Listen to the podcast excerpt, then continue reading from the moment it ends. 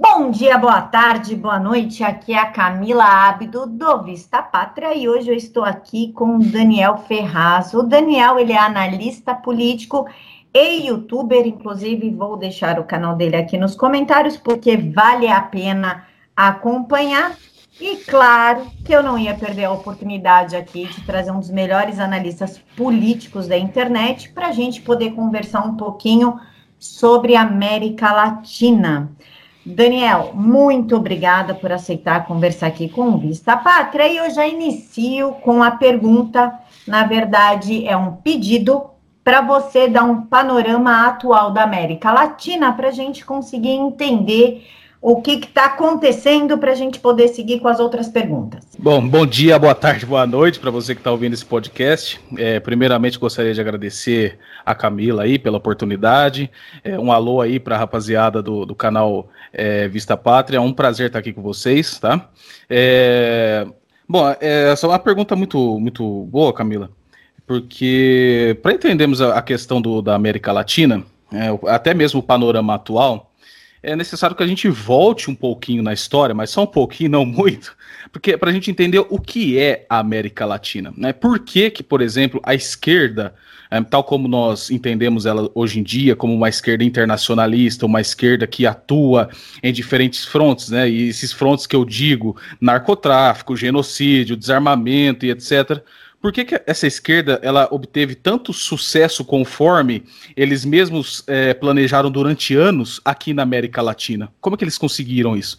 Então, só para a gente ter um, um entendimento histórico a respeito disso, é necessário entender que a América Latina ela tem uma história diferente do mundo anglo-saxônico. Né? Para começar, para a gente entender. É, a América Latina ela foi todinha construída é, pela Igreja Católica Latina. E a, a, a, concepção sociológica e antropológica da América Latina nos remete a uma sociedade puramente orgânica e tradicional. E quando eu falo isso, é, entendam o seguinte: antigamente nós não tínhamos a concepção dos estados modernos. Né? A sociedade era, era formada numa concepção municipalista. Então, quer dizer, a própria hierarquia e as estruturas de poder da América Latina eram feitas, eram montadas estruturadas naturalmente. Eram pessoas, muitas vezes pessoas notáveis de dentro da própria comunidade que uh, uh, resolviam os problemas daquela comunidade. Então nós não tínhamos a concepção burocrática e centralizada do Estado.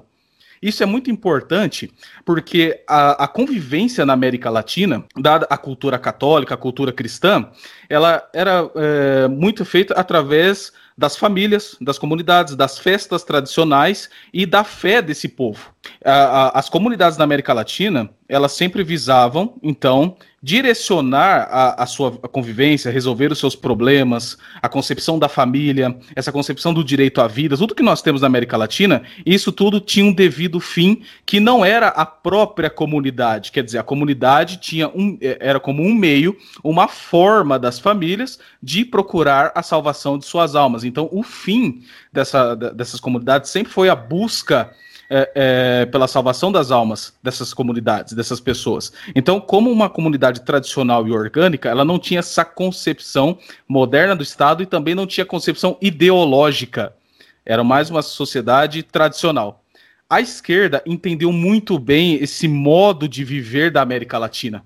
É, tanto que quando nós falamos que a esquerda entendeu muito mais que o que nós nos convencionamos a chamar de direita hoje em dia, principalmente os liberais, que não entendem nada, é, quando nós falamos isso, nós falamos o quê? A esquerda entendeu como a antropologia da América Latina, o modo de se viver dos latino-americanos, e conseguiram o quê? Politizar, subverter essa, essa ordem que tinha na, na, na América Latina. Vamos dizer, pessoas que viviam do senso comum, que buscavam a hierarquia natural, né, a hierarquia comum de, das próprias pessoas da comunidade, e visavam sempre o quê? O que estava acima delas? O próprio Cristo. Então fazia, a, a sociedade seguia a analogia do corpo de Cristo, do corpo místico. E isso foi substituído a partir do momento que nós tivemos, então, a junção dialética entre a sã doutrina católica com a dialética materialista histórica do comunismo. Então, o que, que eles fizeram? Eles trouxeram o fim último do homem, o fim último dessas sociedades tradicionais, para o quê? Para a concepção terrena.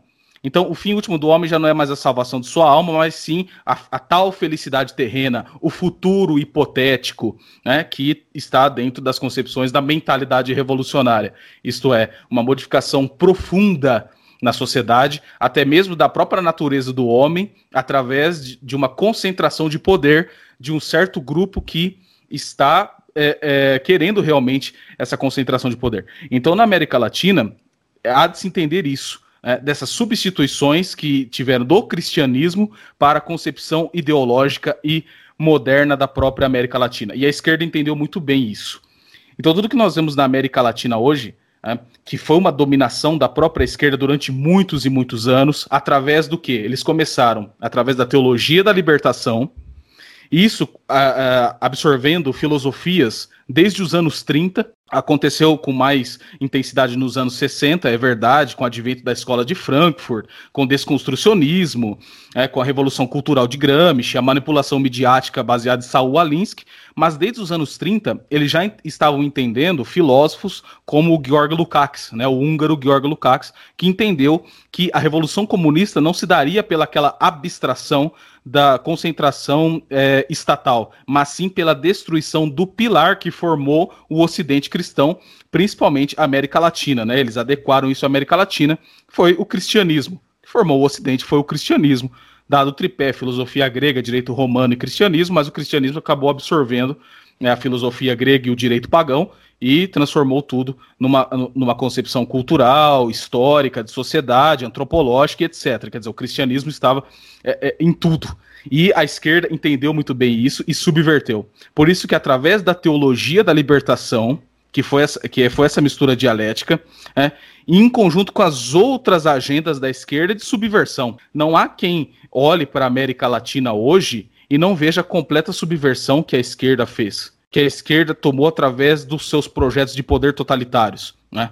Isso desde os anos 30, mas através dos anos 60, eles já começaram a criar estruturas de poder, como, por exemplo, a, a OLAS, né, que foi a Organização Latino-Americana de Solidariedade, que eles formaram lá em 1967, salvo engano, que já era uma, uma, uma junção já multipolar, né, para concentração de poder. Quer dizer, então você tem a substituição das sociedades orgânicas, das sociedades tradicionais, para uma concepção já integrada de Estados-nações voltadas à revolução. Isso já é uma substituição e uma substituição enorme em prol de um projeto de poder. É, então, dos anos 60 tem a, a, criação da OLAS, que já é um embrião do Foro de São Paulo, certo? E nos anos 90 eles formam o Foro de São Paulo com Lula e Fidel Castro. É isso. Então, o que, que começa ali? Começa a, a, a distribuição desenfreada de drogas, principalmente em conjunto com as Farc, em conjunto com o MIR chileno, é isso? É, nós temos aí a, a, o apoio irrestrito a diversas repúblicas socialistas, porque com a queda das monarquias tradicionais que, era, que, que eram é, é, da América Latina, nós temos o advento das repúblicas modernas, como aconteceu aqui no Brasil, e pior, repúblicas socialistas. E a maçonaria teve um papel assim, assim essencial nesses golpes às monarquias. Isso aí é histórico.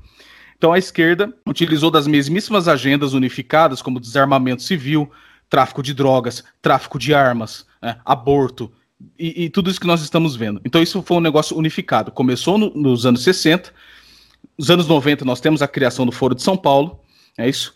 E esse panorama latino-americano dos dias atuais se dá por conta de que esse retorno que o povo brasileiro está fazendo, eu digo um retorno por quê? Porque nós estamos entendendo a sociedade brasileira tal como ela foi concebida nesses primeiros termos que falei agora. Nós estamos criando o quê? Uma identidade nacional, uma identidade do povo brasileiro. O que é o povo brasileiro? O que nós somos, o que nós defendemos de fato?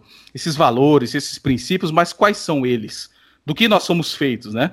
Quer dizer, aquela tal coisa que o, já tem, tem até no, muito bem documentado no, no, no, Brasil Paralelo, quer dizer, aquilo lá é o povão brasileiro, aquilo lá foi a formação do Brasil. E foi, foi ali que eles atacaram. A esquerda entendeu muito bem. Então, o panorama latino-americano é, atual só pode ser entendido se nós entendermos o que é realmente a América Latina, não esse, esse remendo revolucionário e genocida que aí está. E se nós quisermos entender as ações concretas desses revolucionários, Nós precisamos saber onde eles estão agindo, muitas vezes na proximidade. Não apenas entendermos as questões de Estado contra Estado. Não é isso. Nós precisamos ir nos agentes. O que eles estão fazendo de fato e como que eles estão concentrando esse poder de fato. Que estão mexendo é, é, dentro das universidades, dentro da, da própria da, das famílias, isso chega dentro da sua casa através dos programas, através da grande mídia. Né? Então, quer dizer, tudo isso que eles estão fazendo é, são as ações do Foro de São Paulo, ocupando espaços em cada local que antigamente era tradicional, era realmente uma coisa voltada para a família, para a transcendência. Então, é uma substituição de diversas nuances e diversas coisas. Então, que isso tem que ficar bem claro. Então, é isso. Que, o que nós estamos vendo hoje na América Latina é um ataque a esse povo, como o Brasil, como acontece em outros países, que estão realmente voltando, querendo voltar ao seu resguardo e à sua cultura verdadeira. E eles não podem permitir isso, porque se eles permitirem que nós consigamos eh, criar uma identidade nacional sólida, objetiva e fixa, que fique no imaginário do povo, eles não, eles não conseguirão mais obter poder. Então é por isso que eles estão atacando. É aí que eles estão atacando, e claro, a, as figuras que venceram as últimas eleições, principalmente o Jair Bolsonaro, que o Brasil tem um papel importantíssimo no, no, no panorama latino-americano. Daniel, é, tem muita confusão, né? Você fez um panorama muito legal. E as pessoas tendem a falar, então, que é uma, ah, uma tentativa de globalismo, mas, na verdade, a gente não sabe direito a diferença entre globalismo e globalização. Você pode explicar para gente? Ah, sim. É, então, partindo do primeiro raciocínio, né, dessa diferença que é, que é falada hoje em dia, nós precisamos entender, então, que antigamente nós tínhamos essas sociedades tradicionais que não tinham essa concepção de Estado, Aqui nós precisamos fazer uma certa exclusão do Estado moderno. Né? Antigamente não tinha isso. Os Estados modernos começam a ser criados com, depois do absolutismo monárquico, lá no século XIV, né? mas antes disso nós não tínhamos. Nós tínhamos sociedades é, é, tradicionais, sociedades orgânicas e a, e a hierarquia, como eu disse. É isso? Só que é o seguinte, que, que, qual que é a, a, diferenciação básica que fazem de globalismo e globalização?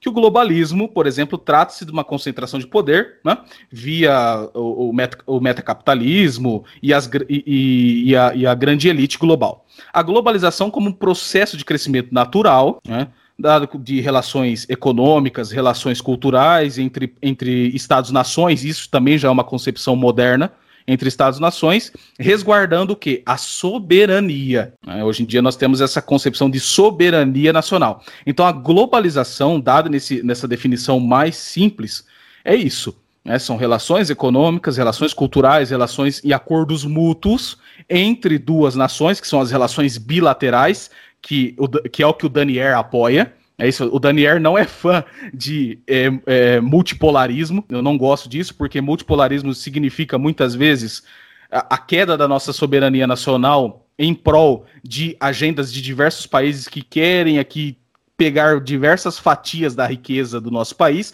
como de fato aconteceu nos anos passados, né?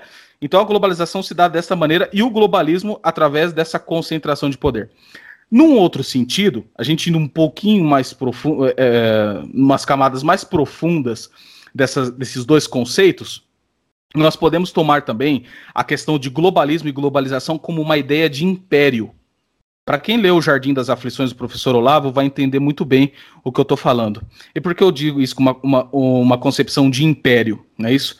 Quando, nós, quando a humanidade começou o processo civilizacional, é, após a, a, a, o pecado, o que, que no, o pecado original, o que, que nós temos? Nós já temos ali, logo no começo, a concepção de administração, a concepção de controle né? e a concepção de redução de poder, dos meios de poder, dos meios de concentração de poder. Isso já era uma forma de controle. Por mais que nós estivermos é, passando do, durante a história nas sociedades orgânicas e tradicionais, só que do fundo dessas mesmas sociedades havia ali sociedades secretas que foram criadas, que foram feitas, e más filosofias também durante a história, que foram concebendo ali esse negócio de controle e de concentração de poder. Então, torna-se dialeticamente esses dois conceitos entre globalismo e globalização, muitas vezes eles batem entre si, por mais irônico que possa parecer. Porque quando nós falamos em globalização, nós falamos em medidas administrativas, medidas de controle para que uma nação não prejudique a outra. Isso, de uma maneira, também é o crescimento desse mesmo Estado moderno, o crescimento dessa tecnocracia. E isso acontece na modernidade. Por mais que nós queiramos resguardar a nossa soberania, muitas vezes nós utilizamos da mesmíssima burocracia que nós queremos combater. Isso, isso acontece muito, por exemplo, aqui no Brasil, no caso do, do STF, ou quando nós queremos fazer algum acordo internacional. Nós queremos o livre mercado, nós queremos a descentralização. Mas toda vez que nós queremos isso, nós precisamos o quê? Dos mesmos é, é, FDPs, né? Dos mesmos canalhas que nós queremos muitas vezes diminuir o seu poder.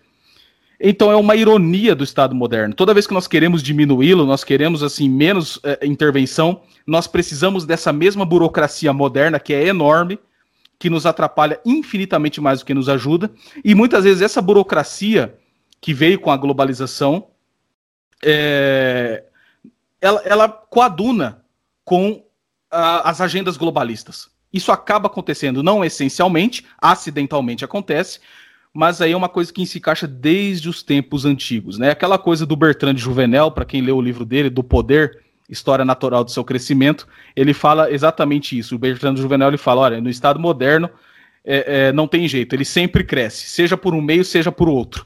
Então, quer dizer, isso é uma coisa irrefutável. O Bertrand Juvenel está certo por mais que a globalização nos ajudou muito e nós, e, nós precisamos sim prezar pelas relações bilaterais que levam a este mesmo conceito, ele, ela também se encaixa acidentalmente no que nós chamamos de globalismo e também no, no, no, na história do globalismo. Que se nós pegarmos as famílias históricas é, é, globalistas, elas utilizaram dessa burocracia e dessa mesmo, desse mesmo processo de globalização, de acordos e etc. Muitas vezes eles é, mediaram esses acordos, principalmente as dinastias históricas. Né? Então, é, há de ficar claro aqui: globalização se dá pelo fato de duas nações soberanas negociarem bens em comum, sejam bens culturais, bens econômicos, bens é, bélicos, acordos bélicos, sem a sujeição da sua soberania. O globalismo se dá pela concentração de poder via uma elite global, né? muitas vezes famílias, famílias dinásticas ou sociedades secretas que atuam como agente da, desse processo. E tudo isso, gente, se dá naturalmente pela concepção, de novo, de mentalidade revolucionária e da substituição das analogias que nós fazemos às sociedades tradicionais, às sociedades cristãs, às sociedades modernas, seculares, ateias, e que nos trazem, bom, a gente está vendo no mundo moderno os resultados da, da sociedade moderna, né? Não há quem goste, não há quem apoie isso aí. Daniel, você falou em pacto global quando você fez um panorama da América Latina. O que, que é pacto global?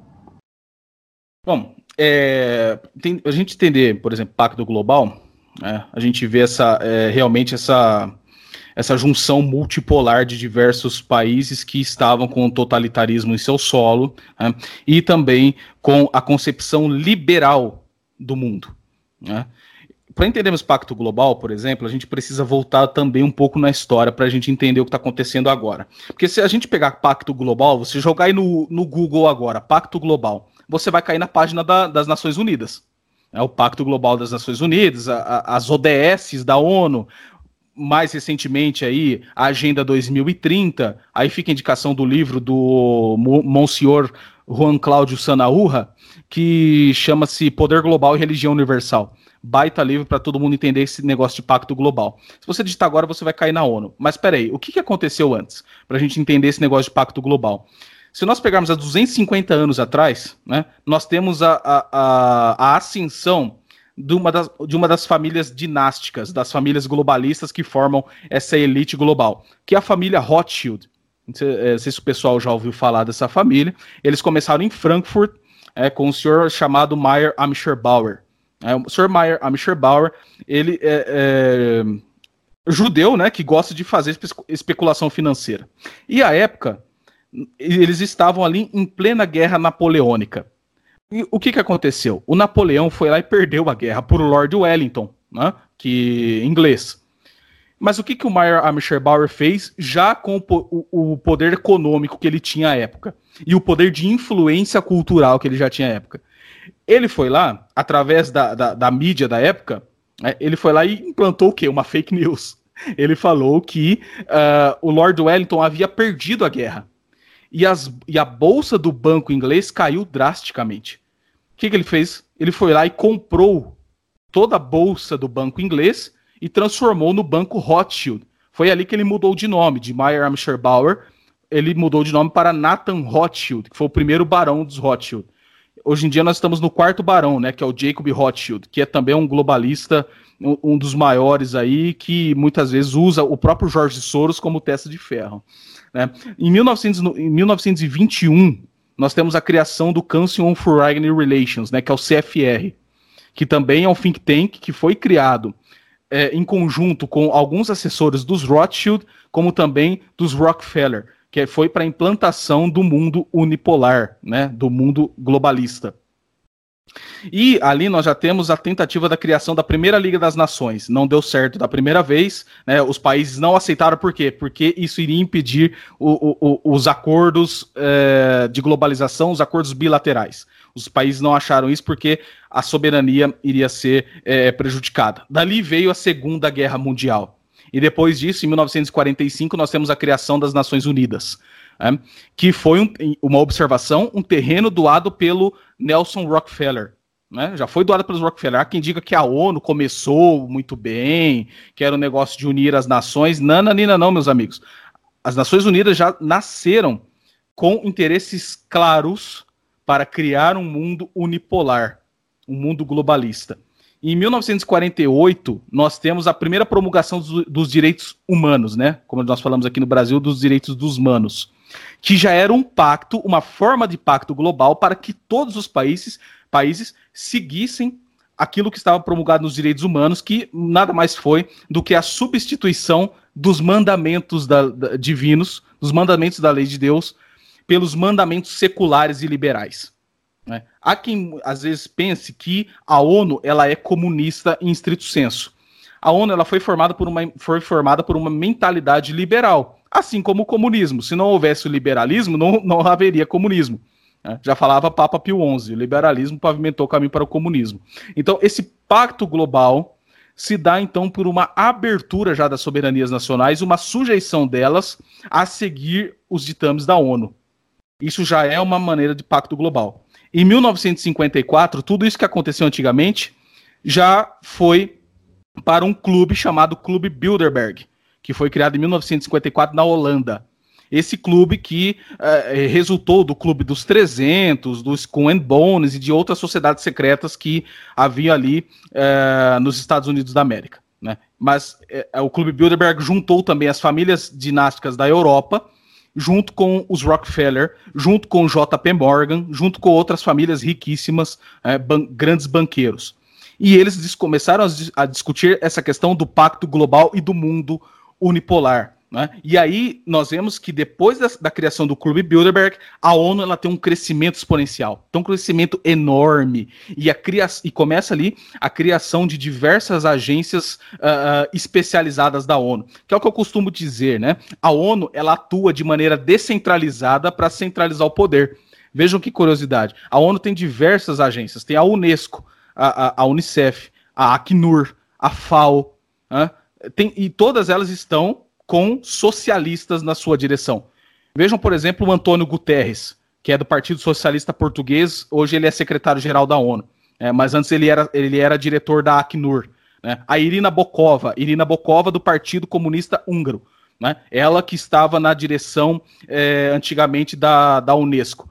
Né? Nós temos é, diversos socialistas na direção da, da ONU. José Graziano, na FAO, né, que é a, a Agência para, de, de Agricultura.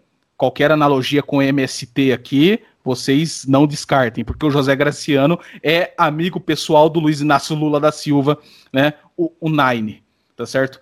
Então, todos esses pactos globais, eles carregam em si o quê? Uma influência das revoluções liberais e da concepção iluminista do mundo unipolar. Então entendam, para que vocês entenderem o pacto global de hoje que está acontecendo na ONU, Agenda 2030 e tal, precisa então voltar um tanto quanto na história entender por que, que esses caras falam num mundo unipolar e não mais numa concepção cristã, né, que realmente transcende esse negócio da, da, da, felicidade terrena, do futuro hipotético, que está contido hoje em todas as agendas da ONU, né, em todas as agendas de subversão, em todas as agendas aí lacradoras, progressistas da ONU, né? E quando nós falamos em impacto global, é a busca realmente de dividir o mundo em diversos pedacinhos e deixar as Nações Unidas ou a própria União Europeia, né, esses superestados, como racionalizadores, isto é, eles vão ditar aquilo que os Estados-nações devem fazer, como aconteceu, por exemplo, no, no, na, na, Inglaterra, com os casos dos bebês Charlie Gard e Alfie Evans. Não sei se vocês acompanharam, mas o superestado da União Europeia, né, é, fez a sua intervenção jurídica e os pais, os próprios pais que queriam tratar, por exemplo, o Alfie Evans no, em Roma, né, no Vaticano, eles não puderam, porque o Estado não deixou. O Estado não permitiu. O, juri, o, o positivismo jurídico não permitiu. Então eles tiveram que fazer o quê? Né? Assistir à morte do seu bebê. Eles não puderam lutar pela vida do próprio filho. Então, o que, nós, o que eu estou falando aqui para vocês é o seguinte: é o controle completo através dessas agendas que estão espalhadas na sua própria rotina, no seu dia a dia, tá certo? Então, quando nós falamos pacto global, entenda que isso está já no seu dia a dia, na sua rotina, impedindo que você fale certas coisas, que você faça certas coisas, utilizando o politicamente correto que se ler os documentos oficiais, você vai ver ali a, a, presença do politicamente correto muito grande nessa questão do pacto global, né? E no que decorre no, nos outros pactos descentralizados e, nos, e, e, nas outras agências e nas outras agendas e nos outros grupos que são criados para mediar muitas vezes conflitos locais, mas que respondem a essa elite racionalista, a essa elite que está muito acima do povão, que o povão não vota, que o povão não conhece, mas que está ditando aquilo que você fala, aquilo que você faz, aquilo que você pode comer, aquilo que você não pode, aquilo que você pode assistir, aquilo que você pode falar e etc, etc. Daniel, é muito, é, muito se fala também em o Pacto de Princeton, que é o responsável, que foi o primeiro passo para o Pacto Global e para tudo que a gente está vendo aí hoje. Inclusive, parece que Fernando Henrique Cardoso assinou esse Pacto de Princeton. Você pode explicar para a gente, por favor, o que, que é e o que, que teve a ver o Fernando Henrique nessa história que aconteceu em Princeton? Ah, bacana. É, a gente já pode puxar, ir puxando um, um assunto do outro, né? É, muito bom. E, o que, que, foi praxis dessa galera? Vejam, se eles, se eles tivessem apenas um partido político, um grupo político apenas atuando, eles não conseguiriam fazer. Porque, naturalmente, é, o que, que, que, que as pessoas fazem? Né? As pessoas pensam numa tese. Se você fica apenas na tese, a sua cabeça vai travar. É natural nossa, da nossa inteligência você pensar numa coisa a favor e logo você já pensar numa coisa contra. Por exemplo, aqui eu posso colocar uma questão, né? Deus existe? Logo eu posso pensar também, ah, mas Deus não existe? Posso fazer a pergunta contrária. Então, o, o que o Hegel entendeu da inteligência humana, é lógico que ele estava errado, né? Na, na, concepção histórica dele, mas o que o, que o Hegel pegou da, da antiga dialética clássica aristotélica, ele pegou e jogou aquele negócio é, dentro da história para puramente aí é, é, ter um, um, determinado poder político, né, que foi próprio da dialética comunista utilizado Hegel depois, eles entenderam o seguinte: olha, se a gente usar apenas de um partido político, não vai dar certo. O que, que nós precisamos? Nós precisamos de outro grupo que sirva ao plano de poder maior, tá? e que esse grupo pareça ser antagônico aos nossos planos que foi o que o Lenin pensou na Revolução, que foi a questão dos bolcheviques e dos mencheviques. Ele mesmo criou o um negócio que ficou conhecido como estratégia das tesouras. É, você coloca ali uma situação, uma oposição, mas essa oposição coaduna com a síntese geral do plano de poder, né? que foi o caso do Fernando Henrique Cardoso. Gente, Fernando Henrique Cardoso, ele confessou com todas as palavras que ele era um discípulo de Antônio Gramsci aqui no Brasil, o maior discípulo de Antônio Gramsci.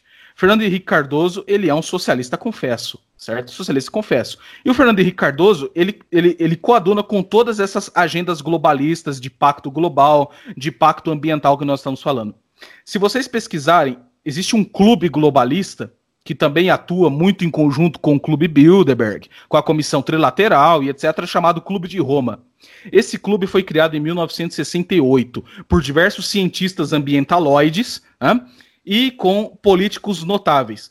O Fernando Henrique Cardoso entrou nesse clube de Roma e hoje ele é membro notório. Vocês podem colocar aí no Google, pesquisem. Fernando Henrique Cardoso, Clube de Roma. Ele é um membro notório. É, logo depois, o Fernando Henrique Cardoso achou interessante criar ali um grupo onde ele poderia reunir pessoas da sociedade fabiana. É, o socialismo fabiano é aquele socialismo onde ele vai gradativamente é, utilizando de taxações progressivas né, e de desconstrucionismo das leis, do direito e etc., para o que? Concentração gradativa do poder. E eles sempre precedem, por exemplo, o comunismo mais é, violento, mais totalitário, digamos a grosso modo. E o Fernando Henrique Cardoso juntou essas pessoas num grupo chamado Diálogo Interamericano. É isso. E quando o, o, Lula fundou o Foro de São Paulo com o Fidel Castro, quem estava no poder era o FHC, não era o Lula. Só que eles fundaram o Foro de São Paulo em 1990, certo? Como o, o, Lula e o FHC não tinham nada de discordância, eles tinham apenas o que? A tática de mudar modos administrativos e burocráticos, enquanto a concepção da subcultura comunista ficava intacta. Então, dialeticamente, eles fizeram um acordo entre os dois grupos, entre os dois partidos, PT e PSDB, o PSDB representando falsamente a direita, mas uma direita permitida, permitida por eles mesmos, permitida pelo estamento burocrático e permitida pela grande mídia que tudo que aparecesse fora dessa dialética já era é, é, colocado como extremista, como fascista, todos aqueles chavões. Né? Então, em 1993, FHC representando o diálogo interamericano, Lula representando o Foro de São Paulo, eles firmaram um acordo em Princeton, né? Em conjunto, vejam, em conjunto com um assessor do Bill Clinton, que à época era presidente pelo Partido Democrata nos Estados Unidos. Um assessor do Bill Clinton chamado Warren Christopher, um sujeito muito influente à época, né? Um socialista também. E vejam que ironia, né? O Lula falava contra o anti-americanismo, né? Falava a favor do anti-americanismo, falava contra os Estados Unidos, contra o imperialismo yankee, mas firmou um acordo com um dos maiores propagandistas da nova ordem mundial e do globalismo em solo norte-americano. Então ali eles firmaram um acordo onde eles iriam apenas é, é, trocar ali é, é o poder, né? Tipo assim, ah, eu governo um pouco, você governa um pouco a gente só muda um pouco da administração, você vai estatizando o que dá, você vai me ajudando no que dá, e depois eu venho e abocanho tudo, que era o papel do PT. O papel do PSDB era essa taxação progressiva e vender o Brasil a preço de banana. Quem não lembra o que o Fernando Henrique Cardoso fez com, a, com o caso da Vale? Vendeu a preço de banana para os globalistas. Esse era o papel dele. E, naturalmente, ter ali ele como a única oposição permitida. Então, o Pacto de Princeton foi um pacto a lá o que acontecia na época do Lenin entre bolcheviques e mencheviques para a implantação da agenda globalista aqui no Brasil, né? E também Uh, uh, como Fernando Henrique Cardoso ajudou infinitamente o chavismo na Venezuela. Ele, ele que ajudou o que está acontecendo na Venezuela hoje. Né? Ele que, que, que, que, foi o mediador disso aí. Então o Fernando Henrique Cardoso, ele é culpado de muita coisa que às vezes as pessoas jogam nas costas do Lula. Mas quem ajudou a fazer, quem possibilitou, an antes mesmo do Lula subir à presidência da República, foi o senhor Fernando Henrique Cardoso, através dessa falsa oposição e através dessa agenda que nós conseguimos quebrar somente agora. Vejam quantos anos esses caras não ficaram nesse pacto utilizando de diversas agendas, utilizando de diversos grupos globalistas para tentar aqui, então, subverter o Brasil, como subverteram e como foram vendendo o Brasil a preço de banana e prejudicando a nossa economia, prejudicando as nossas vidas, prejudicando as nossas famílias e através de agendas globalistas como é, desarmamento civil, que foi a pior delas, porque trouxe o genocídio aqui para o Brasil. É impossível a gente é, é, não ficar aterrorizado com mais de 60 mil assassinatos por ano. É mais seguro você ir fantasiado de Mohammed para a guerra da Síria. E isso foi papel do senhor Fernando Henrique Cardoso. E depois, sim, o Lula veio. É, e sempre eles, sempre eles. Tanto é, como última observação aqui do Pacto de Princeton, em 2016, né, na, nas eleições municipais, nós vimos uma queda abrupta do PT. Mas quem se levantou? O PSDB. Nós ainda estamos, gente, nós ainda estamos nesse, nessa armadilha. Né? Nós ainda estamos muitas vezes nessa armadilha de sempre ter aí esse mesmo quadro, esse mesmo quadro. Daí a importância de pessoas sérias, de conservadores sérios e do trabalho cultural para desfazer esse mito dialético entre PT e PSDB que foi firmado lá em 93. Daniel, o Foro de São Paulo, depois que esse ano, na verdade, que as pessoas começaram a falar mais, tem até processo contra os partidos ligados ao Foro de São Paulo, ele mudou de nome para Grupo de Puebla. Por que, uhum. por que essa mudança? Eles mudaram alguma coisa na, na estratégia ou só mudou o nome para a gente não ficar batendo? Vejam, é, nós temos aí um fator no Brasil que ajudou e muito a gente bater no Foro de São Paulo. Primeiro, foi o senhor José Carlos Graça Wagner, que apresentou o Foro de São Paulo ao professor Olavo de Carvalho. O professor Olavo de Carvalho levou esse estudo assim a níveis estratosféricos, né? Então, quer dizer, se hoje o Foro de São Paulo está exposto dessa maneira, nós temos as atas do Foro de São Paulo, nós temos tudo mostrando ali como o pessoal das Farc participou, o pessoal do Mir chileno, o pessoal do totalitarismo islâmico, tá tudo lá nas atas do Foro de São Paulo, né? Tá todo mundo, tá todo mundo sabendo, tá entendendo? Graças ao Zé Carlos Graça Wagner, ao professor Olavo de Carvalho e mais algumas pessoas como Graça Salgueira e Tor de Paula que fizeram um trabalho minucioso de mostrar o Foro de São Paulo. Naturalmente que já é praxis dos comunistas mudar de nome de organização. É, é evidente que eles mudam o nome, mas também o, o, o nome, mas também mudam algumas ações. Vejam, por, veja, por exemplo, a questão é, da KGB. A KGB antigamente chamava-se o quê? NKVD. Foi NKVD, KGB, agora é FSB. Mas há quem, há quem diga que essencialmente mudou a praxis, o modus operandi? Naturalmente que não. Só trocaram alguns quadros, mudaram algumas coisas, fantasiam aqui, fantasiam ali, mas a essência da ação é a mesma. O que, que acontece na, na questão do grupo de Puebla? Eles adicionaram uma coisa a mais. Eles, eles tiveram mais uma proximidade nesse grupo de Puebla. Eles estão tendo uma proximidade a mais com o quê? Com as forças dos socialistas e também de forças que eles chamam né, de nacionalistas, uh, forças europeias que é o que pode acontecer aí no caso do grupo de Puebla, que é uma internacionalização maior do, do, do, do, Foro de São Paulo, em conjuntos com movimentos populistas e comunistas europeus mais voltados à esquerda, ao anarquismo e etc. Então, quer dizer, é uma manobra comum dos comunistas mudar de nome e mudar de organização, mas a essência da ação sempre será a mesma. É por isso que nós falamos, o comunismo, gente, é uma ideologia não, o comunismo não é uma ideologia. O comunismo é uma cultura, é uma subcultura, melhor dizendo, né? É uma subcultura revolucionária. O comunismo tem diversas ideologias. Ele já trocou de ideologia como já, já trocou de cueca. Primeiro eles começaram falando que o comunismo é, é, é, é o, é, é, é, o objetivo do proletariado. Depois veio o Ernesto Laclau dizendo que a, a, o, o partido cria a propaganda em que em seguida vai representá-lo depois eles já mudam com o Lukács, depois eles mudam em Frankfurt, depois eles já mudam com Foucault, eles já mudam com Jacques Derrida. Quer dizer, eles, eles vão mudando as ações, mas sempre integrando no plano geral do poder. Então, assim, a gente tem que pensar no quê? No plano geral da ação comunista.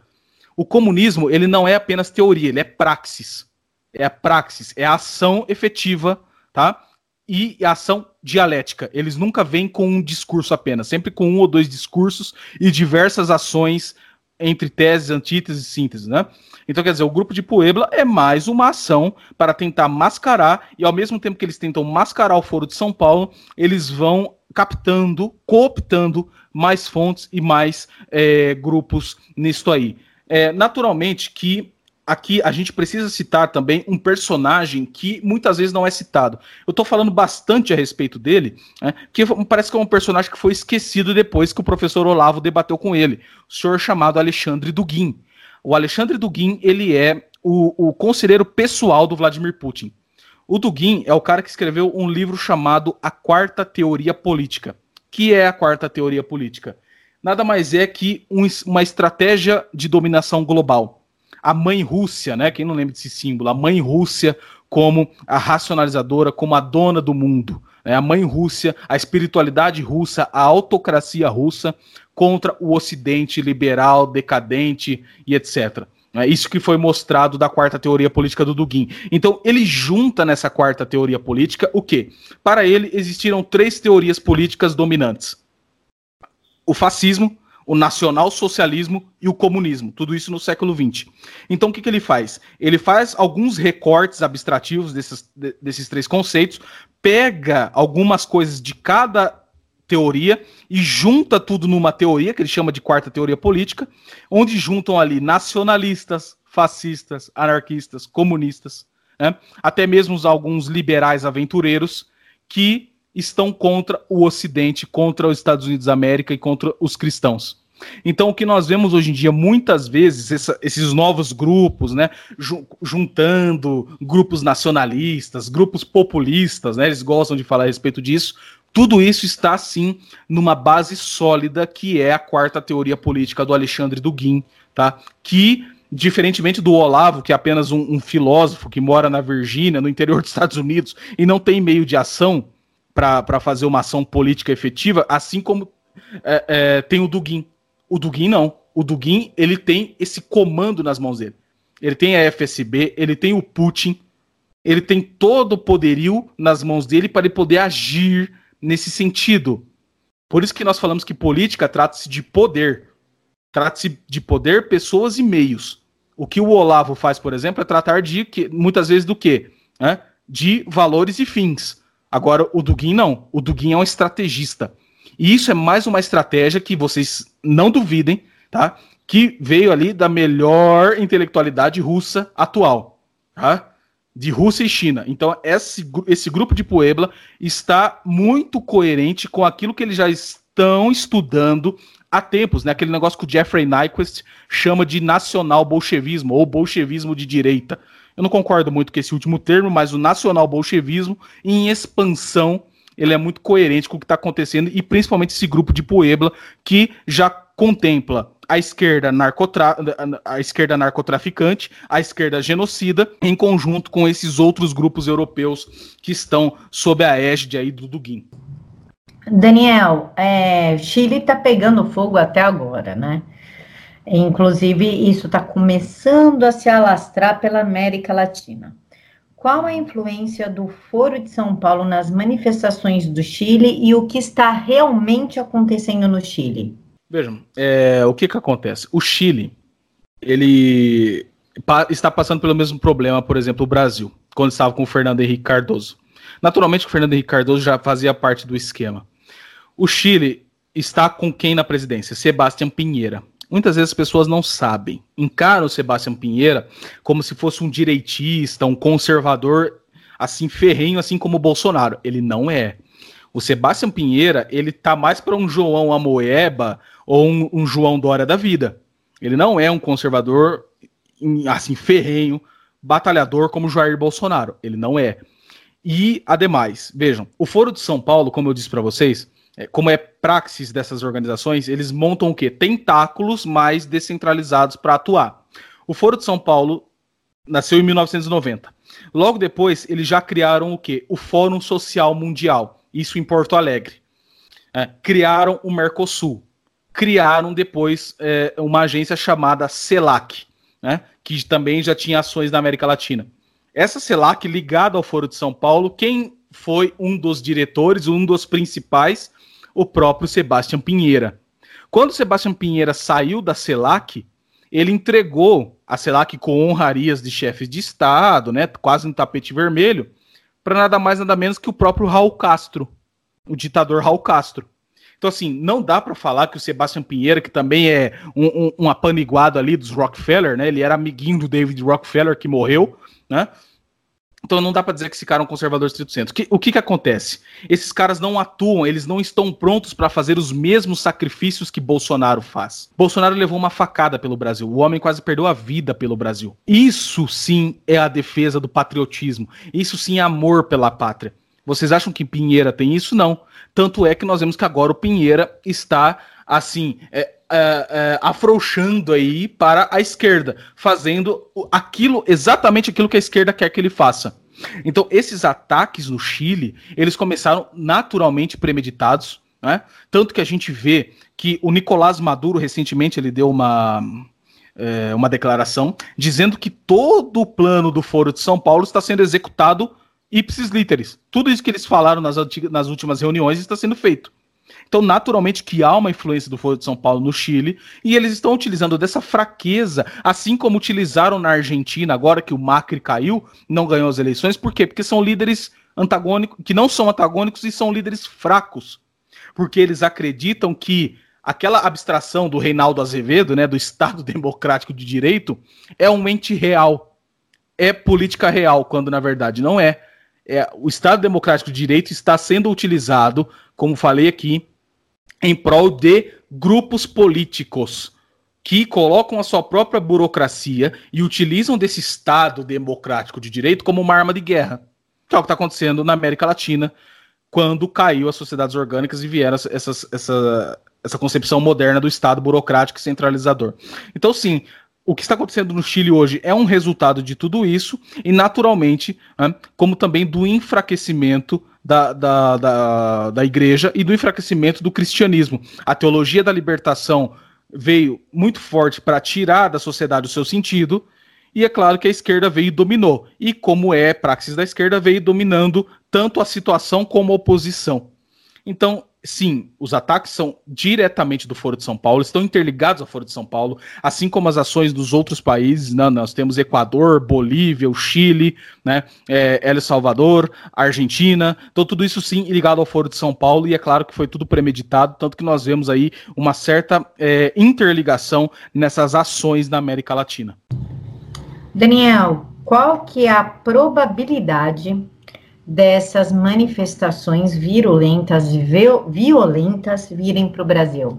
Veja, é, se a gente pegar o que, que o Brasil estava servindo até o dado momento, que, o que, que acontece? O Brasil serviu o quê para o Foro de São Paulo? Como uma grande teta gorda. Eles estavam mamando nas tetas do Brasil. Que o Brasil é um país né, com dimensões continentais, né, é, um, é, um, é um negócio enorme, e o Brasil, assim, geopoliticamente para o Foro de São Paulo é importantíssimo, mas é importantíssimo enquanto financiador da coisa.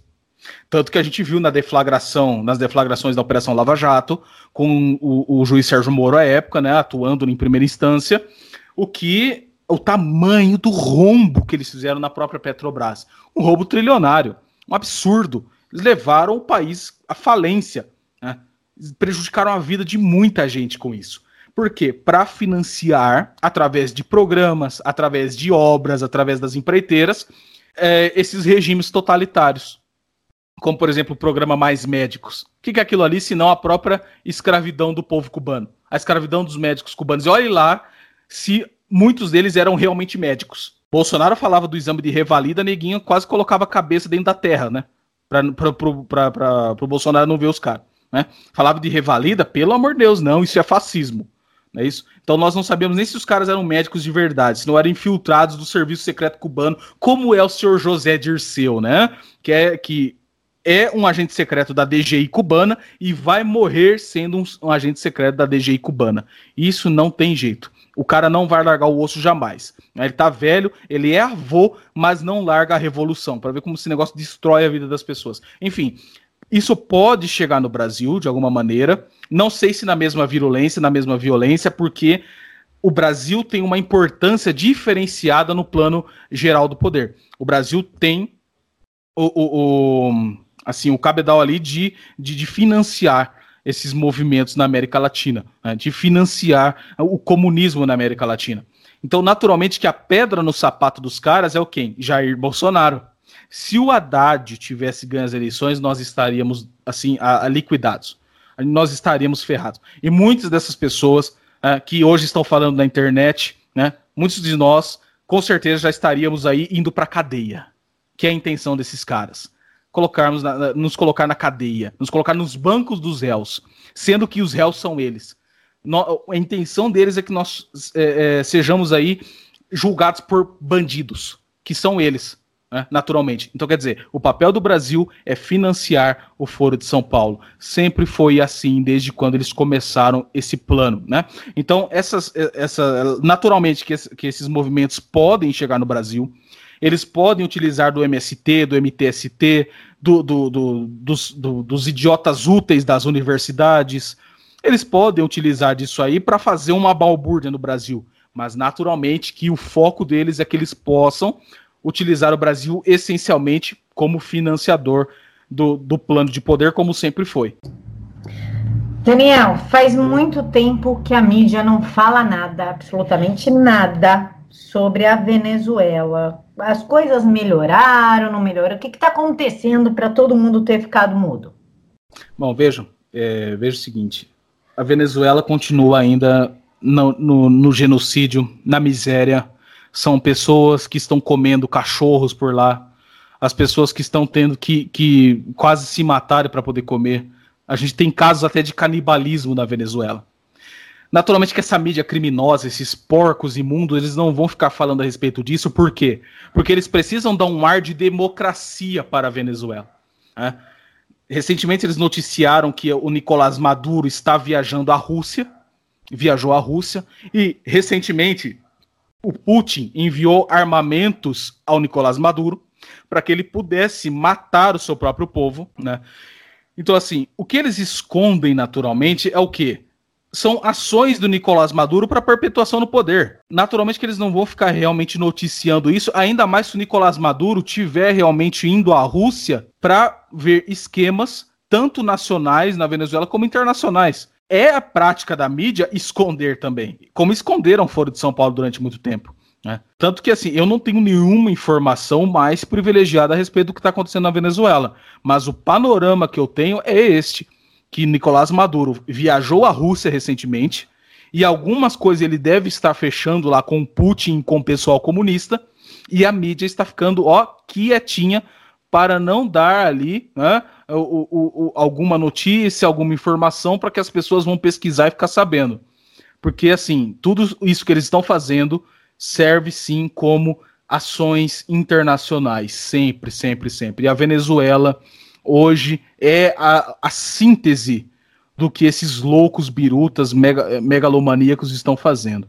Então, naturalmente, que eu vejo assim, a mídia esconde porque o Nicolás Maduro, em conjunto com uh, uh, os russos e a cúpula comunista, devem estar negociando alguma coisa para perpetuação de poder. Daniel, muito se vê a mídia brasileira é, divulgando desinformação, né, a fake news, a desinformação, jornalistas fingindo que fazem jornalismo aqui no Brasil, causando sim uma instabilidade, inclusive até medo de perseguição. Você responsabilizaria ou há alguma responsabilidade da mídia brasileira no caos que está vivendo a América Latina? Nossa, completa responsabilidade. Completa responsabilidade. Esses caras aí, eles são cúmplices, eles têm sangue nas mãos. Assim, é, é, como o professor Olavo fala, né? Me chama de tudo, mas não me chama de jornalista. Esses caras têm sangue nas mãos. Esses caras esconderam o Foro de São principalmente a Folha de São Paulo, canalhas, esconderam por mais de 20 anos a existência do Foro de São Paulo. Né? Eles são verdadeiros sanguessugas. Né?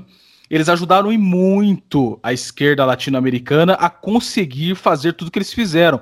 Esconderam os acordos é, é, entre as Farc e o PT. Esconderam a formação do próprio Comando Vermelho. Como que vocês acham que foi a formação do Comando Vermelho? Né? Aqueles, cara, aqueles caras aprenderam tudo no manual de guerrilheiro urbano do Carlos Marighella. Isso não é comentado pela mídia. Saiu um livrinho apenas, né? Um livrinho em que ainda o autor desse livro ele dá uma uma afagada, fala, ah, veja, não é bem assim. Os caras entenderam um pouco, mas não, mais peronomútil, não foi muito bem assim. Às vezes saía assim, ah, reunião das esquerdas para discutir ações democráticas. Sempre esta palhaçada. Eles são cúmplices do genocídio, são cúmplices do, narco, do, do, narcotráfico do Foro de São Paulo.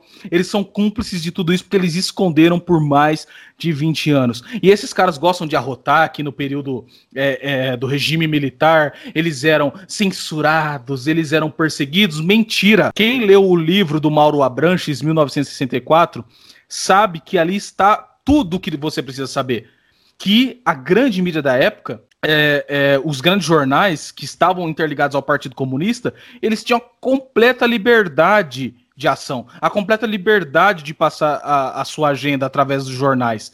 Eles tinham mídia livre. Né? O que, que fazia o censor? O censor muitas vezes ficava na portaria lá do, do, da redação e depois ele censurava uma coisinha ou outra, dali um, dois ou três dias a notícia saía. Que raio de censura é essa? Que negócio é esse? Não é do jeito que eles falam. E esses caras sempre tiveram a liberdade que bem entenderam e que fizeram aquilo que eles bem quiseram fazer. Só que noticiar as coisas certas contra o povo brasileiro, isso eles não fizeram. Então, sim, eles têm sim sangue nas mãos, eles são cúmplices e toda a grande mídia, como a Rede Globo Lixo, Folha de São Paulo, Estadão e etc., todos eles receberam, assim, um, um, um, uma mesada gorda do Estado brasileiro. Uma mesada gorda do nosso dinheiro. Só pegar as planilhas dos últimos financiamentos dos últimos anos, entre o governo PSDB e PT, para ver o tamanho do financiamento que eles receberam, o tamanho das verbas estatais que eles receberam. Tanto é que eles sempre fizeram propaganda de todas as estatais e de todas as empreiteiras que é, é, foram uh, citadas ou os seus diretores, os seus donos, condenados na Operação Lava Jato. Então eles são cúmplices, eles têm sim, Camila, a completa responsabilidade, a completa influ influência nesse negócio que está acontecendo na América Latina hoje. É isso? Eles têm sim a completa responsabilidade, eles não podem ficar passando impune nisso, não. E nós vemos hoje em dia com a questão das fake news, com a questão da manipulação midiática, com a omissão, com as análises porcas e erradas que eles fazem para desinformar o povo brasileiro. Então, se você ainda é assinante de Folha de São Paulo, de O Globo, cancele a sua assinatura neste exato momento. Você está enchendo a sua cabeça com mentiras, com manipulação midiática, e você está enchendo a sua cabeça, você está ficando burro. Se você acompanha a grande mídia, se você repete aquilo que sai no Globo na Folha de São Paulo e acreditando que aquilo é verdadeiro e profissional, você está ficando burro. Você está ficando burro e não está percebendo como esses caras estão manipulando a tua inteligência em prol de um projeto, como eu estou falando aqui, um projeto de poder revolucionário. Você está servindo como idiota útil desse processo. Então, assim, desliguem a sua televisão. Se você não for assistir nada decente, mete fogo na sua televisão e cancela a sua assinatura da grande mídia. Daniel, as eleições na Argentina e na Bolívia foram fraudadas. Na Argentina, a gente viu o pessoal interceptando caminhão e trocando os envelopes. Foi uma coisa absurda. Na Venezuela também foi fraudada, que foi quando a, foi, a, ocorreu a vitória do, do Maduro, tanto que tinha mais voto do que população. Quais são as consequências? É, você lembra disso? Tinha não sei quantos votos para não sei quantos população, tipo, what, né? What the fuck. É, quais são as consequências dessa manipulação de voto, dessa, dessas eleições fraudadas e isso acabar ocorrendo aqui no Brasil em 2022? Veja a importância das Supremas Cortes nisso aí. Onde estão as Supremas Cortes? Onde estão? E aí? Você vê a influência dos comunistas nisso aí. Né? Você vê a, a, a, grande influência que eles têm em indicar ministros, como fizeram PSDB e PT aqui, foram colocando ministros lá, indicando eles, todos eles bem aparelhados, todos eles que eles falam, né, progressistas, hein? todos eles lá que vão ajudar nisso aí. Foi o que aconteceu na América Latina. Eles incharam as Supremas Cortes para quê? Para que eles pudessem dar esse tipo de golpe né, e usando de Smartmatic, usando de urnas fraudáveis e utilizando de manipulações no, é, é, nos votos. Né? Mas na Argentina, veja, a gente precisa entender o fator Maurício Macri também, que é a mesma coisa no Chile. É preciso falar desses, dessas pessoas que nós estamos chamando de isentões aqui no Brasil. Maurício Macri é um deles. Isso para vocês entenderem que economia não é tudo. A economia não pode ser a única hierarquia. A economia não pode ser a única coisa que nós precisamos se preocupar. Maurício Macri fez um bocado de cagada na Argentina, e um bocado de cagada no ramo cultural, né, no ramo de quê? De combater efetivamente a esquerda, porque estava preocupado com o quê? Com economia. A economia é a coisa mais mutável desse mundo, né? Então, quer dizer, se nós temos o efeito Macri na Argentina atuando dessa maneira, o Macri que eu vi, né, ele realmente palavras dele é, é, apoiando agendas de ideologia de gênero, apoiando esse negócio de igualdade de gênero, apoiando essas coisas da esquerda. Esse é o resultado. Quando agora a esquerda voltou com, com, a, com a Cristina Kirchner, né? Porque o outro lá é o poste, o que ganhou, o Fernandes, ele é um poste. É igual, igual o Haddad. Quem vai governar é a Kirchner. Quem vai governar é o Foro de São Paulo. Tanto que a gente vê já né, a, a, a inflação lá na casa do chapéu, e as coisas na Argentina tendem a piorar muito. E nós somos parceiros né, comerciais da Argentina. Isso pode talvez nos afetar de alguma maneira. Não sei ainda como, mas pode nos afetar sim. Né? Então, o que nós podemos esperar na, na Argentina agora, com essas fraudes que, que, que, que, que aconteceu, né? é... essas consequências o quê? É o processo de venezualização, miséria, começa aí o processo de totalitarismo, como é praxis da esquerda. Nós vamos ver na Argentina, talvez, é, conflitos civis, conflitos armados, conflitos manipulados, né? A esquerda acusando os outros de fascistas e etc. Mobilização da ONU, porque a ONU só se mobiliza em prol do totalitarismo esquerdista direitos humanos são só direitos humanos relacionados ao projeto de poder ideológico e subcultural. Então, infelizmente, os argentinos eles vão sofrer agora com as suas próprias escolhas. Eles vão sofrer com isso agora. Uma sociedade, né, que também tem o seu fundo muito orgânico e tradicional, que abriu mão da sua tradição cristã, abriu mão da tradição em prol do quê? De vantagens liberais, vantagens econômicas, vantagens sociais, vantagens é, é, passageiras. Então, assim, isso serve de exemplo para a gente aqui no Brasil. O que, que nós somos de fato e qual identidade nós queremos ter? Se nós vamos buscar apenas bens materiais, bens econômicos, nós vamos puxar para o lado liberal da força. E aí o resultado, depois de quatro ou oito anos, é esse que está acontecendo na Argentina, gente. É a volta da esquerda totalitária eles vão pavimentar o caminho para a esquerda. Então as consequências da Argentina agora são essas. Né? Vai prejudicar as relações que eles têm econômicas no Mercosul, no ProSul, né, que foi aquele grupo que eles é, montaram recentemente. Até fiz um vídeo no meu canal falando a respeito do ProSul. Falei, olha, é, pode ser uma coisa interessante imediatamente, né, de maneira imediata, porque dá um contraponto ao Foro de São Paulo. Só que se algum governo da dita direita cair que, que nós vamos fazer? Foi o que aconteceu. Caiu o Maurício Macri. Né? Ainda tentaram dar. O Bolsonaro tentou ajudar, o pessoal tentou ajudar o, o, a Argentina no, no, no, caso lá da OCDE, né? Mas mesmo assim o Macri perdeu, porque é um líder fraco. É um líder passageiro. É um líder sem substância real. E aí agora nós podemos esperar sim mais um aumento de poder do Foro de São Paulo. E nós podemos falar, ué, Cadê aqueles analistas que falavam que o Foro de São Paulo já não tem mais tanta influência? Aí está o resultado. Daniel, a Rússia e a China estão a todo vapor no controle da internet e na censura. Inclusive, a Rússia quer, como a Cláudia Wilde explicou hoje de manhã, ela quer se afinar mais ainda para os moldes da China. Qual a probabilidade disso chegar no Brasil? Bom, eu julgo que é uma probabilidade muito alta, está próxima aqui no Brasil, né, de, de acontecer sim essa censura. Claro, naturalmente que a Rússia e a China elas têm essa, esse histórico. Eu, eu costumo dizer que a China é a síntese do globalismo. Uma economia que parece pulsante, pulsante, mas um estado policial totalitário, uma perseguição totalitária. Um estado policial. Você vê, os chineses eles saem às ruas, já tem câmeras, já até dentro da roupa deles. Os caras enfiam a câmera dentro da roupa deles, assim, para vigiar o que eles estão fazendo, o que eles estão falando. Religiosos sendo é, é, perseguidos, né? escolas religiosas sendo perseguidas, propaganda ateia, propaganda comunista. É tudo isso que acontece, né? Então, aqui no Brasil, isso pode chegar, e eles estão costurando esse caminho, né?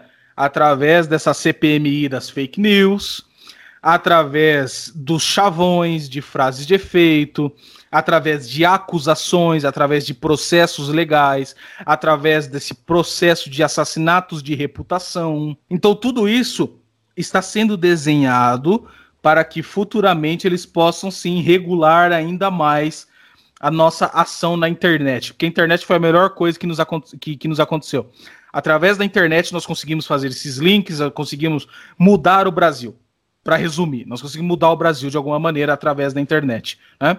E quem não lembra, por exemplo, de uma coisa que a Dilma Rousseff assinou, chamada BRICS Cable, que, que é a Brix Cable? A Brix Cable é uma ligação de internet via é, fibra ótica que tem como uh, a sua central de informações na própria Rússia. Isso foi assinado pela Dilma Rousseff. E veja que depois desse. Isso em 2015. 2015, é. Foi em 2015.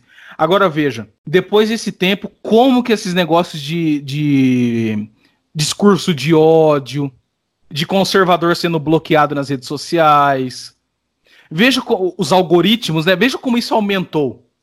Gente, isso aí não vem do nada. Tem um nexo causal, tá? Relações de causa e efeito. Esses acordos que são assinados dessa internet integrada a uma grande central de informação, como acontece com o, com o Facebook, etc., tem sim uma coisa voltada à subcultura deles e ao projeto de poder deles. Nós vemos que, por exemplo, esse negócio do, das leis do discurso de ódio que são termos que eles mesmos definem. Fake news, quem define isso? Eles mesmos.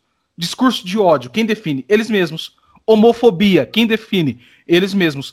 Eles definem a posteriori o termo e eles potencializam os termos conforme os seus interesses e conforme aqueles que eles querem derrubar. Então, quer dizer, se eu fizer uma piadinha, eu sou homofóbico. Logo, eu devo estar na cadeia. Se eu falar a palavra viado no Facebook, eu tomo um bloco de 30 dias, como já tomei vários. É certo? Daniel vira e mexe tá bloqueado no Facebook. Até fiz outro perfil, que aí eu, pelo menos eu sou bloqueado em um, uso outro. Aí eu sou bloqueado no outro, uso um, uso um. É assim que eu fiz. Porque não tem jeito, né? Porque parar de atuar no Facebook a gente também não pode. Então as pessoas já deveriam falar, ah, eu não quero mais ficar nessa merda porque eu sou bloqueado mesmo, né? Então, quer dizer, isso já está sendo costurado no Brasil. O que já fazem na Rússia e na China já é virou tradição do, dos totalitários de lá. Está chegando na América Latina esse tipo de coisa. Né? Esse tipo de controle da internet, controle das notícias, controle daquilo que você pode falar, do que você pode fazer. Então, de novo, é a ação do politicamente correto como meio de controle totalitário. Daniel, então a CPMI da fake news no cenário atual significaria o início da censura nos moldes da Rússia, da China no Brasil? Sim, sim, um modelo, né? Abrasileirado. Eu estava comentando com a CPMI das fake news é, com alguns colegas. Falei, nossa, nós, é, é, a intervenção divina é algo maravilhoso. Graças a Deus colocaram o Alexandre Frota lá.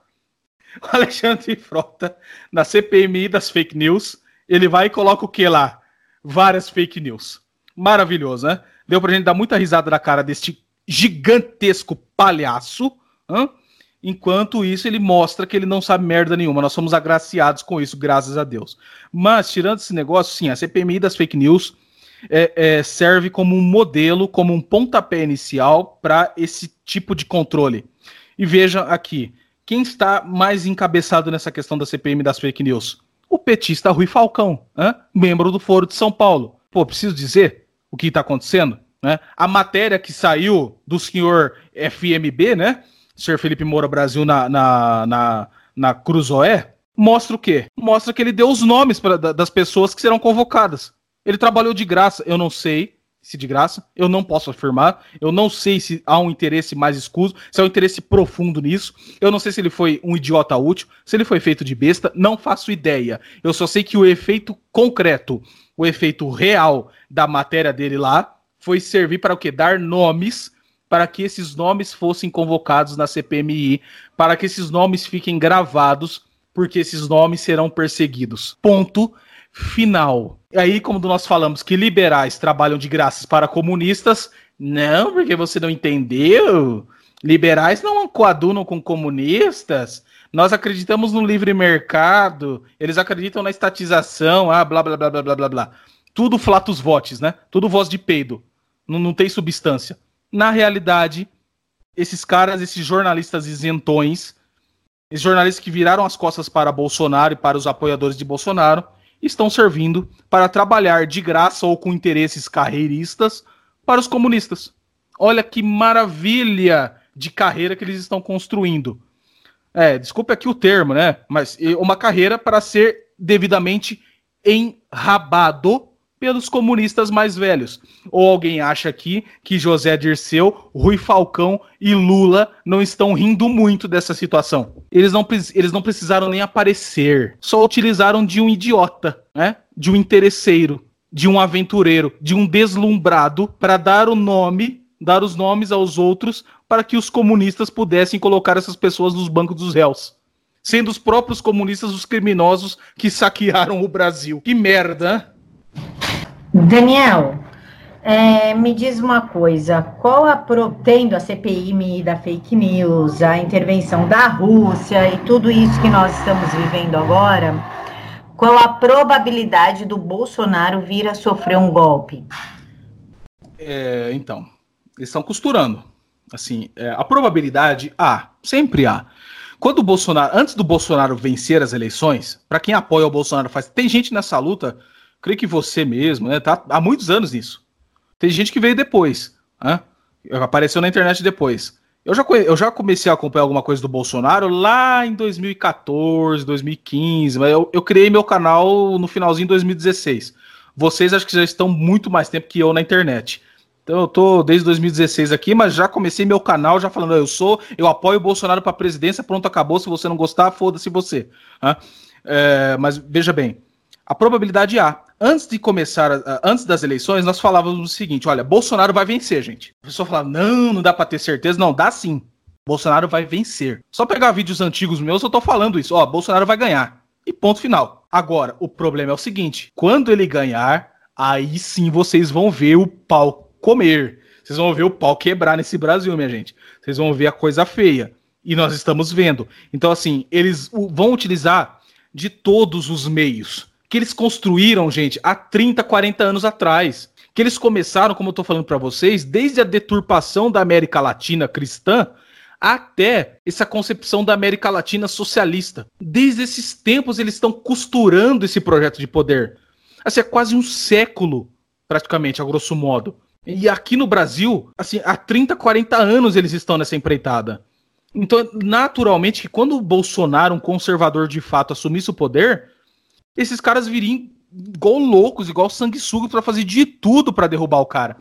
Podem infiltrar pessoas, tentaram matar o cara, vão colocar o Supremo contra ele, vão co colocar jo jornalistas contra ele, vão colocar todo mundo contra o homem.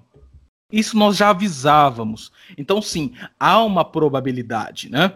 Há uma probabilidade. Naturalmente que o Bolsonaro ele conta com o apoio popular que a mídia, aquelas pesquisas do Ibope lá, aquelas pesquisas da, da Datafolha, quem que acredita naquele negócio lá, meu Deus do céu, não tem como, não tem como acreditar em Datafolha, né? Mas o que, que o Bolsonaro tem? O povão, o apoio popular, e o Bolsonaro está conseguindo cada vez mais. Por que eu falo isso? Vejam, é, é, antropolo é, é, é análise antropológica e sociológica do Brasil. O povo brasileiro passou muito tempo na pindaíba. Muitos dos brasileiros, gente, é, eu trabalho com construção civil tá? Trabalho em obra. eu não tenho diploma, não sou doutor, trabalho em obra, no construção civil. E lá eu vejo a política real. Se você quer entender a política brasileira, você tem que entender o povão, o seu Zé e a Dona Maria. Senão você não vai entender bolhufas da, da política brasileira. E muitas dessas pessoas tinham que pegar a estrada sem asfalto, sem iluminação. Tinham diversas demandas a serem atendidas. A gente vê hoje o ministro Tarcísio, né? As brincadeiras que a gente tá fazendo. Ah, o ministro Tarcísio está asfaltando até a praia. O que, que, é isso? São demandas do povão que estão sendo atendidas. Essas demandas infraestruturais são importantíssimas. Vi na última live do, do presidente, né? Ele falando a respeito da, da volta, né? Da, da, das obras das ferrovias. Meu, isso aí é um tiro na esquerda. Porque eles utilizavam do quê? Das, das promessas e utilizando do povo nordestino. Ah, nós vamos construir rodovias, nós vamos asfaltar, nós vamos colocar iluminação, água. Aquele negócio de, sal, é, de salinização da água está funcionando. Vocês, vocês têm noção da quantidade de nordestinos que não estão sendo beneficiados com isso? E que estão apoiando o Bolsonaro? Muitos do Nordeste que perceberam o engodo do PT. O Bolsonaro teve, um, bastante, é, teve uma votação expressiva no Nordeste, perto do que nós víamos antigamente as pessoas estão apoiando ele porque sabem que ele está fazendo de fato. Então, fica um tanto quanto mais difícil para os revolucionários derrubar o Bolsonaro, porque o apoio da base eles não estão tendo mais. Tanto que o José Dirceu fa fala a respeito disso. Nós precisamos retomar o quê? O trabalho de base. O José Dirceu está falando do quê? Da reconquista do imaginário do povão, que sempre foi conservador no Brasil. O Olavo fala há 20 anos o primeiro cara que aparecer com um discurso e com um programa de, é, sincero e conservador vai ganhar as eleições do Brasil. O que, que aconteceu? Bolsonaro é essa pessoa. Bolsonaro ele é um símbolo muito próximo. Quem não tem um Bolsonaro na família? Quem não tem um Bolsonaro no trabalho? Quem não tem um Bolsonaro na comunidade da igreja? Quem não tem um Bolsonaro próximo? Todo mundo tem um Bolsonaro perto de si. Ou se você mesmo não for parecido com ele né? Jeitão zoeiro, o tiozão do pavê, o tiozão da piada, o tiozão que acorda cedo para sustentar a família e, e vai para a igreja e quer o bem dos seus filhos, não quer que a droga chegue na porta das escolas, né? E que quer ter assim a, a, a liberdade de poder empreender se ele quiser, não quer as amarras do Estado e etc, etc. Quem não tem um, uma pessoa assim, ou você mesmo não é assim? Então, assim, fica um tanto quanto difícil para eles esse, esse apoio popular da queda do Bolsonaro, por causa dessas questões sociológicas e desse, dessa antropologia do povão brasileiro. Né? Muitos do que, dos que votaram no PT se iludiram com o líder que o Lula se apresentava. Lula se apresentou como um líder, um líder falso, bandido, corrupto, mas se apresentou como um líder. Bolsonaro é um líder de fato, um líder orgânico, saiu do povão, um militar, foi para o Congresso, está há mais de 30 anos na política, não se corrompeu, falando as coisas certas, falando as coisas a respeito da família, da defesa das crianças, contra o aborto, contra a ideologia de gênero e tudo isso que nós defendemos, que é uma co são coisas caras ao povo brasileiro. E aí, meus amigos, bateu é gol. Então assim, eles vão fazer de tudo para derrubar Bolsonaro, utilizar de todos os meios para derrubar Bolsonaro. Só que a pedra no sapato deles é o que? O apoio popular que eles não têm por causa dessas ações positivas do Bolsonaro e que, ao meu ver, vão aumentar. Apesar dos pesares, vão aumentar. Daniel, muito obrigada pela sua disponibilidade, pela conversa, um conteúdo muito rico de informação. Agora não tem como o povo falar que eu não sabia, não entendi, não, né? Agora eles sabem, agora eles entendem. Você quer deixar um recado para os inscritos aqui do Vista Pátria? Bom, gostaria de agradecer aí, Camila, pela oportunidade novamente, né? Muito bacana vocês terem me chamado, né? É... Galera, galera do Vista Pátria aí, sempre que eu faço participações, o pessoal me chama, eu sempre falo assim o seguinte, galera, o mais importante é a, a base cultural de vocês, e o mais importante é realmente vocês analisarem a realidade. Muito dos problemas foi o seguinte, a, o anseio em mudar o mundo. Ah, eu vou mudar o mundo com a minha ideia, eu sou lindo e maravilhoso. Eu tenho um, um, modelo de mundo pronto. Então eu vou aplicar esse modelo de mundo à realidade. Não é a realidade que se impõe a mim. Não é o todo que se impõe a mim. Não é a verdade que se impõe a mim. Não. Eu crio verdades. Eu crio o ser das coisas. Eu sou o cara. E aí o resultado nós vimos no século XX, milhões de mortos, e o que nós estamos vendo aqui agora no, no, no Brasil e na América Latina. Então, galera, estudem com verdade, estudem com sinceridade, sentem a bunda na cadeira, entendam o problema e se coloquem sempre à disposição da realidade. A realidade vai se impor, não adianta, ela sempre vai se impor. Né? Isso é a melhor coisa que você tem. Porque se a realidade se impõe a você, muito mais fácil você negociar com a realidade, tá entendendo? Do que você querer transformá-la que a partir do momento que você vai querer transformá-la, você é um mero ser humano. Você não vai conseguir transformar a realidade, você vai estragar a sua vida e a vida de algumas outras pessoas. Então, a vida intelectual, a vida de estudos, a vida sincera, né? Você como cristão, como conservador, não sei como que você se define aí. Se é que você se define como alguma coisa, mas coloque-se sempre abaixo da realidade, abaixo da verdade e à disposição dessas duas coisas. Você quer o quê? A busca pela verdade. Você não quer ter apenas, ah, eu tenho uma razão retórica, eu falo bem, eu sou o cara. Não, isso é tudo bobagem. Isso é tudo coisa, ah, é, é inspiração de adolescente. Não anseie em carreiras, carreiras políticas, né? coisas mutáveis, coisas passageiras. Anseiem a verdade. Porque a verdade, já dizia São Tomás de Aquino, ver... tudo que é verdadeiro é eterno. Então busquem sempre a verdade, né? Para que vocês não caiam nesses erros ideológicos, nesses erros revolucionários. Né? E, e, e, continuem firmes. Continuem firmes, que com certeza, é, é, não agora, não daqui a um ano, não daqui a dois anos, talvez nem a, daqui a dez anos, mas o trabalho que nós estamos fazendo hoje, com certeza, se for sincero, se for verdadeiro, isso vai perdurar por gerações e gerações. Vejam o trabalho do Olavo de Carvalho, vejam o trabalho de um Eric Vogelin da vida, vejam o trabalho de diversas pessoas, diversos filósofos, diversas pessoas notáveis que se entregaram à verdade. Tenho certeza que o trabalho dessas pessoas vai perdurar por gerações e gerações e eles terão influência depois da própria vida deles, como acontece com diversos filósofos. Mas sejam verdadeiros, que o que vocês fizerem com certeza vai perdurar, né? Mas vocês precisam disso, da verdade e da realidade. Então fiquem firmes, fiquem com Deus. Agradeço a oportunidade novamente. Ah, desculpa se falei demais, eu, eu, gosto de prosear, né? Eu sou o Daniel proseador. Então é isso aí, galera. É, peço a vocês que sigam-me nas minhas redes sociais aí. Eu tenho Twitter lá, é, FRZ Underline Daniel, Facebook, só você colocar Daniel Ferraz lá que você vai achar meus dois perfis. Não tô bloqueado em nenhum ainda, ainda. E eu tenho meu canalzinho no YouTube lá, Daniel Ferraz, para quem não me conhece. Estou colocando vídeos lá é, toda semana. E é isso aí. Camila, novamente, muito obrigado. Fiquem todos com Deus. Daniel, eu que agradeço. Pessoal, as redes do Daniel estarão aqui na caixa de informação. Basta clicar. Daniel, muito obrigada. Fica com Deus. Fica com Deus. Até a próxima.